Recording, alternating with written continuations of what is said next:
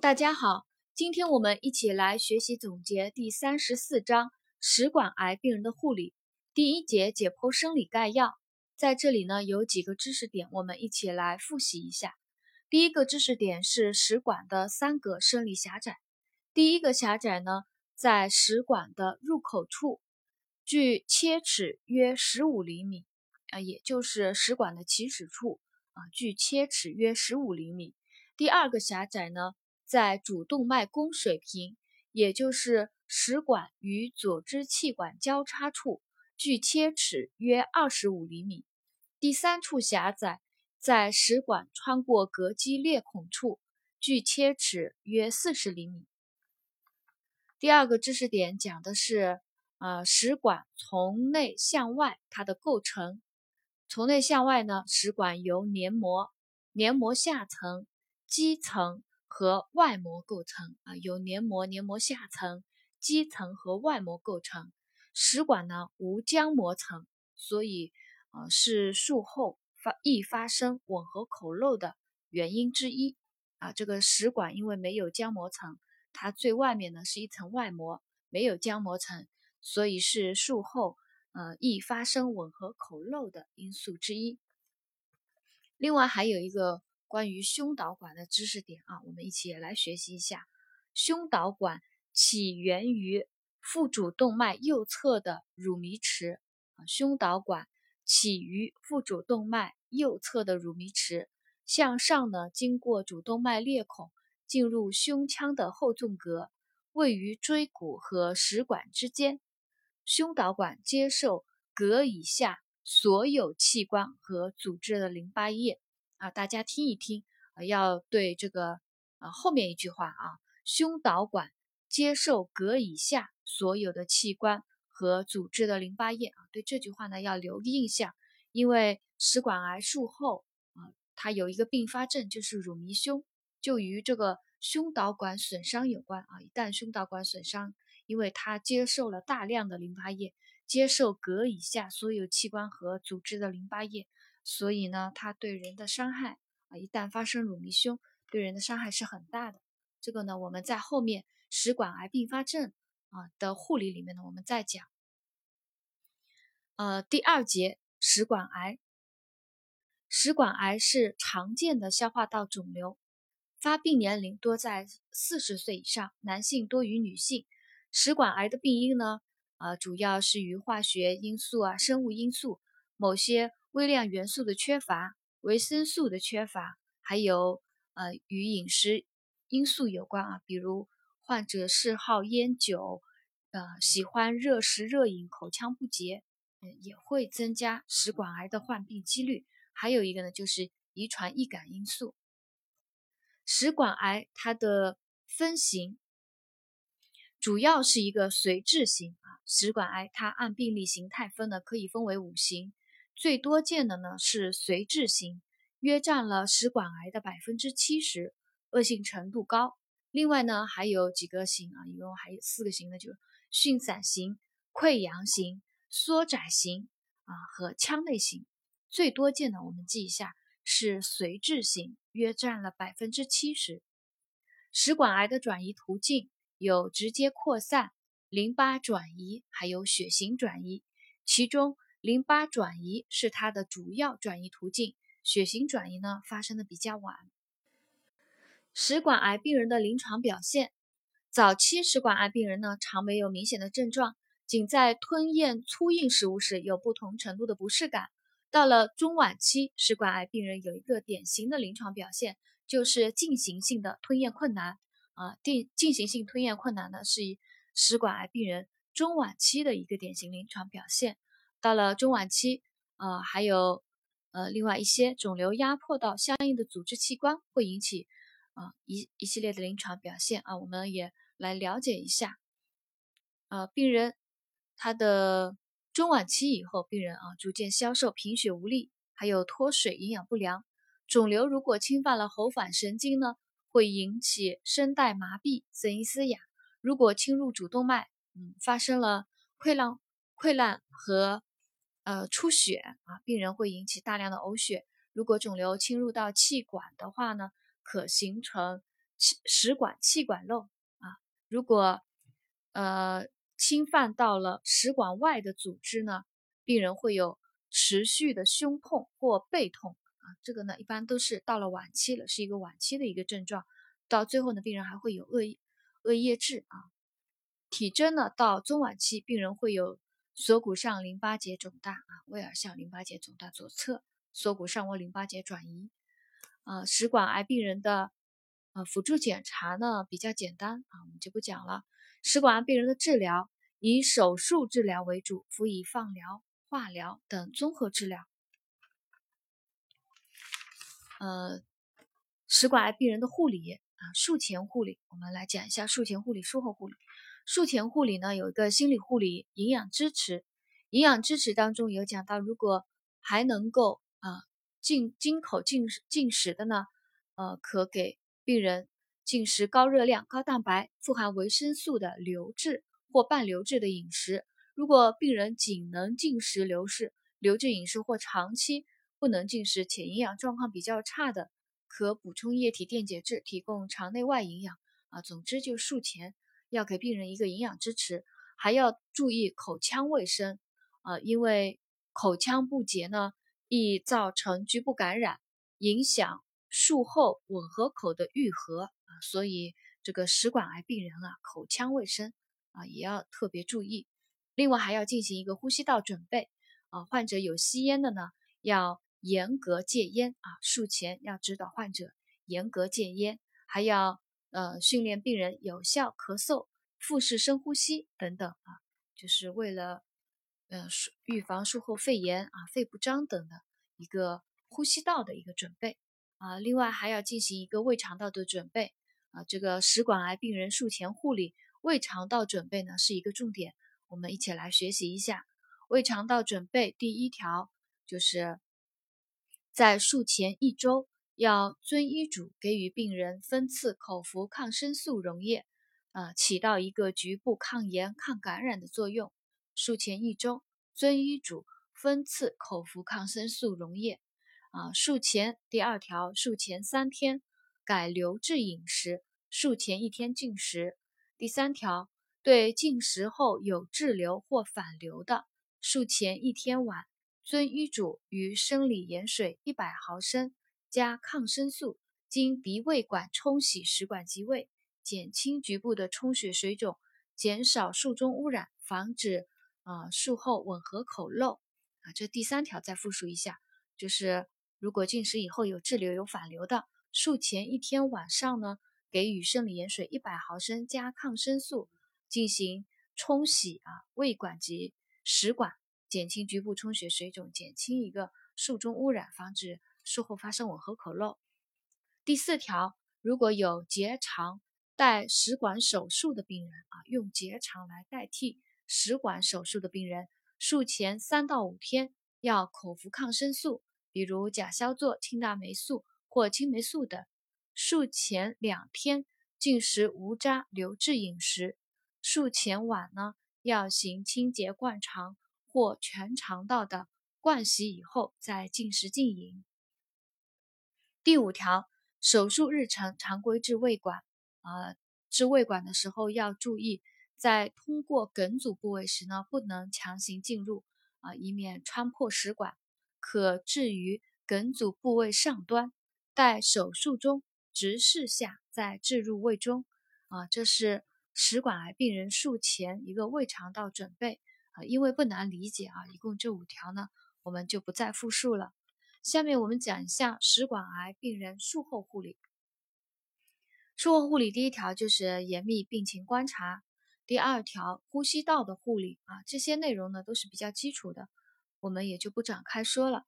第三条呢，维持胸腔闭室引流通畅啊，在维强维持呃观察胸腔闭室引流的时候，要注意，如果术后三小时内胸腔闭室引流量为每小时一百毫升啊，呈鲜红色，并有较多的血凝块。病人出现烦躁不安、血压下降、脉搏增快、尿量减少、血容量不足等表现呢，应考虑啊是否有一个活动性出血啊，在这里就是一个胸腔闭室引流的护理。术后护理的一个要点，在术后三小时内，胸腔壁室引流量如果是每小时一百毫升，鲜红色，有较多血凝块，加上病人有一个血容量不足的表现呢，就啊要考虑是否发生了活动性出血。如果引流液中有食物残渣，那就提示发生了食管吻合口漏。如果引流液量多，由清亮逐渐转为浑浊，则提示病人发生了乳糜胸啊。乳糜胸呢，就是胸导管损伤啊，可能所致啊，导致一个乳糜胸。病人在术后两到三天，胸腔壁室引流出的暗红色血性液呢，逐渐变淡，量减少，二十四小时引流量小于五十毫升。病人没有呼吸困难，听诊呼吸音恢复，X 线检查肺膨胀良好呢，可考虑拔除这个胸腔壁室引流啊。在这里有个数字，就是二十四小时引流量小于五十毫升再加上满足一些其他啊条件啊，病人没有呼吸困难啊，呼吸音恢复啊，肺膨胀良好呢，可考虑拔除胸腔闭式引流。术后饮食护理啊，首先在术后三到四天。吻合口处于充血水肿期呢，病人要禁食禁饮，禁食期间不可下咽唾液啊，要注意还有这样一个要求：禁食期间不可下咽唾液，以免感染造成食管吻合口漏。在进食期间还要持续的胃肠减压啊，注意补充水分和营养。术后三到四天，待患者肛门排气、胃肠减压、引流量减少以后呢，可以拔除胃管。呃，术后胃肠减压的护理呢，很简单啊。我在这里呢，嗯，就简单给大家一起再来过一遍吧，啊，再复习一下胃肠减压的护理。啊，首先就是保持通畅，妥善固定啊，严密观察。啊，如果引流出大量的鲜血、血性液呢，病人出现烦躁、血压下降、脉速增快、尿量减少呢，应考虑吻合口出血啊，要通知医生处理。啊，同时呢，要。啊，经常挤压胃管啊，定时挤压胃管啊，使避免管腔堵塞。如果胃管不通畅的，可用少量的生理盐水冲洗啊，要记得及时回抽啊。冲洗的生理盐水要及时回抽，避免胃扩张，增加吻合口张力而发生吻合口漏。如果胃管有脱出的，要严密观察病情，不应再盲目插入，以免戳穿吻合口，造成吻合口漏。啊这个胃肠减压的护理还比较简单呢，呃，术后还有一个护理啊，还有一种类型的护理，胃肠造瘘术后的护理啊，胃肠造瘘术后的护理，首先要观察造瘘管周围啊皮肤情况，造瘘管周围有无渗出液啊，有无胃液啊漏出，胃液呢对皮肤刺激较大啊，应该要及时的更换渗湿的敷料，并在漏口周围涂氧化锌软膏或至。凡士林纱布保护皮肤，防止发生皮炎。暂时性或用于管饲的永久性的胃造瘘管呢，应该妥善固定，防止突突脱出和阻塞。呃，这是胃肠造瘘术后的一个护理。还有一种呃手术是结肠带食管手术啊，术后护理的内容有以下这些啊，结肠。带食管术后的护理有以下这些，第一个呢就是保持置于结肠帕内的减压管通畅，第二个注意观察患者腹部的体征，及时发现异常报告医师啊，就注意术后的观察。第三个，如果从减压管内吸出大量的血性液或呕吐大量咖啡样液，并伴有全身中毒症状呢，考虑啊发生的。这个带食管的结肠派坏死啊，也要通知医生配合抢救。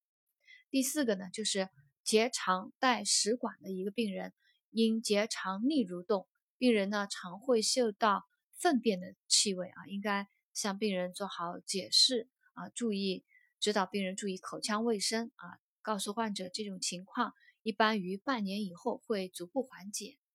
啊，另外术后还有一个呃。放化疗的一个护理呢也比较简单，我们就不讲了。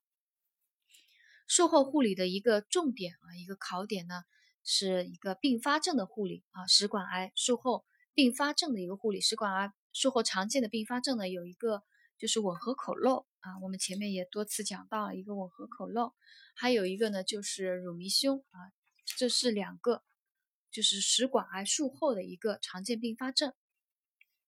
第一个吻合口漏，发生吻合口漏的原因啊，我们刚刚在前面也有讲到，这跟食管的解剖特点有关系啊，因为食管它没有浆膜层覆盖啊，只有最表面只有一层外膜啊，没有浆膜层覆盖，肌纤维层纵行走向，易发生撕裂啊，这也是啊容易形成吻合口漏的一个原因，是食管的解剖特点所致的。第二个原因呢是。食管血液供应呈截断性，易造成吻合口缺血、缺血啊，营养不良。第三个原因呢，吻合口张力太大啊，在手术的时候，手术缝合的时候，吻合口张力过大。第四个呢，就是呃，病人有发生感染，还有营养不良、贫血、低蛋白血症等，呃，也导致啊这个吻合口漏发生的几率增大。病人发生吻合口漏以后啊，临床表现有呼吸困难、胸腔积液、全身中毒症状，包括高热、血白细胞计数增高、休克，甚至发生脓脓毒血症啊。这个术后吻合口漏的一个临床表现，呼吸困难、胸腔积液、使全身中毒症状，还有啊高热、血白激素增高，病人呢甚至发生休克、脓毒血症。吻合口漏，它这个并发症呢，一般多发生在术后五到十天啊，一般多发生在术后五到十天。一旦发生吻合口漏啊，观察发现了呢，就通知医生啊，配合处理。呃，这个术后吻合口漏发生以后，护理措施，第一条就是主病人立即进食，直至吻合口漏愈合啊，立即进食。第二个呢，行胸腔闭式引流。第三个呢，加强抗感染治疗以及肠外营养支持啊，病人不能进食了啊，要给予肠外营养支持。第四个，严密观察生命体征，如果病人出现休克症状，要及时的抗休克治疗啊。如果需要再次手术的呢，应该积极配合医生完成术前准备啊。这是术后第一个常见并发症吻合口漏的一个护理。第二个。呃，并发症呢是乳糜胸。如果患者在食管贲门癌术后并发乳糜胸呢，是比较严重的一个并发症啊，它是因伤及胸导管所致啊。大家记住这个乳糜胸啊，它的发生的原因啊，多是因伤及胸导管所致。胸导管呢，它呃接受膈以下所有器官。和组织的淋巴液啊，乳糜液中百分之九十五以上的是水，含有大量的脂肪、蛋白质、胆固醇、酶、抗体和电解质等。如果没有得到及时的治疗呢，患者可在短时期内造成全身消耗衰竭而死亡啊。所以这个乳糜胸啊，它是一个比较严重的一个并发症，一般呢多发生在。术后两到十天啊，它的发生的时间啊，较那个吻合口漏啊较早一些。吻合口漏，它它易发生在术后呃五到十天啊。这个乳糜胸呢，一旦损伤到胸导管啊，术后两天就可能会啊引起这个乳糜胸了。病人的临床表现呢是胸闷、气急、心悸啊，甚至血压下降。一旦乳糜胸诊断成立，应迅速处理，呃，立刻给患者胸腔闭式引流，及时引流胸腔内乳糜液，促使肺膨胀。可用两点五千帕负压持续吸引，有利于胸膜形成粘连。一般主张行胸导管结扎术，同时给予肠外营养支持治疗。啊，这个呢是。食管癌术后乳糜胸这个并发症的相关的知识点，呃，今天我们第三十四章食管癌病人的护理呢，今天我们就学习到这里。